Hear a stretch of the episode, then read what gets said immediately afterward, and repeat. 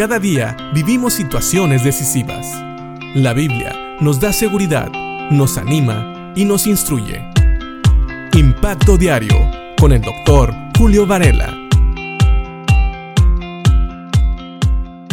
Pablo ha estado hablando a los tesalonicenses de temas bastante difíciles, bastante complicados, que tienen que ver desde la primera carta con el arrebatamiento y lo que pasaba con aquellos que ya habían muerto en Cristo. Pero también habla del día del Señor y de cómo Dios va a traer juicio sobre aquellos que se niegan a obedecer la buena noticia de nuestro Señor o a reconocer el Evangelio, aquellos que no conocen a Dios y que se niegan a reconocer su palabra como verdad. Y Pablo también le recuerda que hay dos tipos de personas. Ellos, los que no conocen a Dios, pero también aquellos que hemos conocido a Cristo como Señor y Salvador. Y cuando el Señor venga, habíamos hablado acerca del arrebatamiento, que es el banderazo del día del Señor. Ese día, para nosotros los creyentes, va a ser un día lleno de gozo. Por eso Pablo dice en la segunda carta a los tesalonicenses, en el versículo 10, lo siguiente. Dice Pablo, aquel día, cuando Él venga, recibirá gloria de su pueblo santo y alabanza de todos los que creen.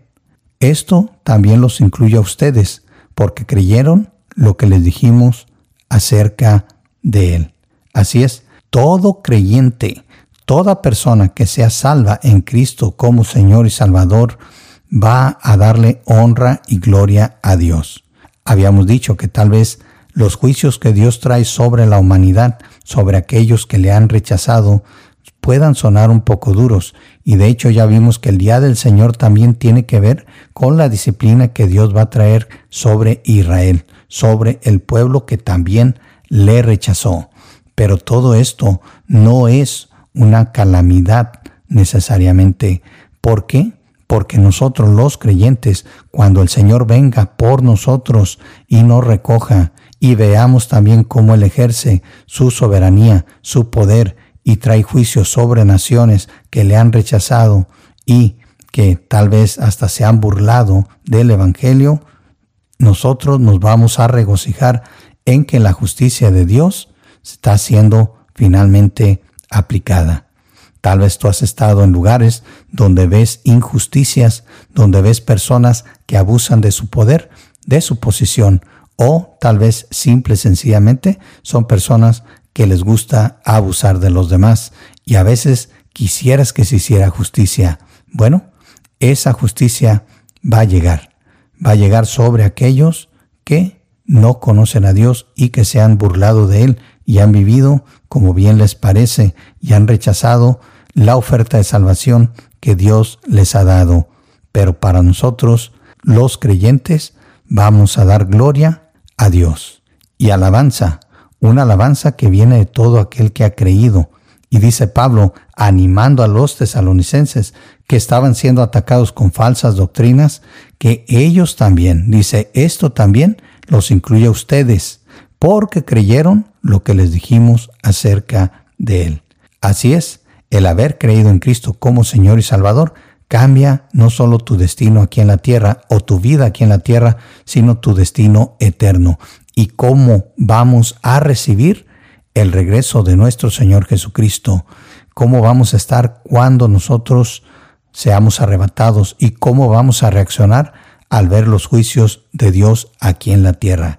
Aquellos que lo reciban, tristemente, dice la palabra que muchos de ellos van a maldecir a Dios, ni siquiera por eso se van a arrepentir, mostrando así la dureza de su corazón y el hecho de que no fue por falta de tiempo que no conocieron a Cristo, no fue por falta de oportunidad, sino más bien porque su corazón estuvo endurecido. Pero nosotros, los que creemos en Cristo, seremos salvos de esta ira y estaremos agradecidos con Dios y le daremos también alabanza y gloria a nuestro Dios porque está haciendo justicia. Recuerda que justicia es recibir lo que se merece y gracia es recibir el don inmerecido, el regalo inmerecido. Dios está mostrando gracia hoy para todos aquellos que creen en Cristo como Señor y Salvador y está siendo paciente porque a Él le gustaría que todo mundo se arrepintiera y nadie tuviera que sufrir este castigo. Pero la Biblia también nos dice que muchos van a rechazar. Así que si tú eres un hijo de Dios, agradecele a Dios que ya te ha salvado y te está librando de estos juicios. Y recuerda que estos son días en los cuales nosotros daremos honra y gloria a Dios. Y si tú no has creído en Cristo como Señor y Salvador, ¿qué esperas?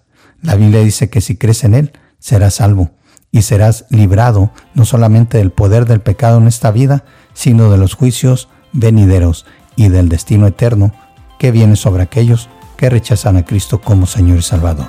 Piensa en esto y que Dios te bendiga.